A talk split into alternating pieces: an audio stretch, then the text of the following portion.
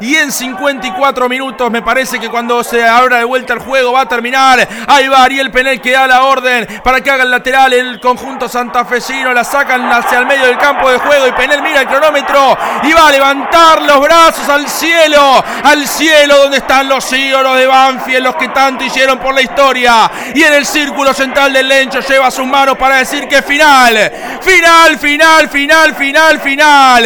Ganó Banfield, ganó el taladro. Volvió al triunfo después de siete partidos como local sin obtener los tres puntos. Ha ganado Banfield en una noche fervorizante en el Lencho, una noche a pura ebullición en las tribunas, una noche de muchas emociones con el gol del Bomber, con la vuelta al gol de Juan Manuel Cruz, con el debut en la red como profesional para Aaron Quirós. Ha ganado Banfield Banfield en el Lencho, Banfield 2, Colón 1, ganó el taladro, señoras y señores.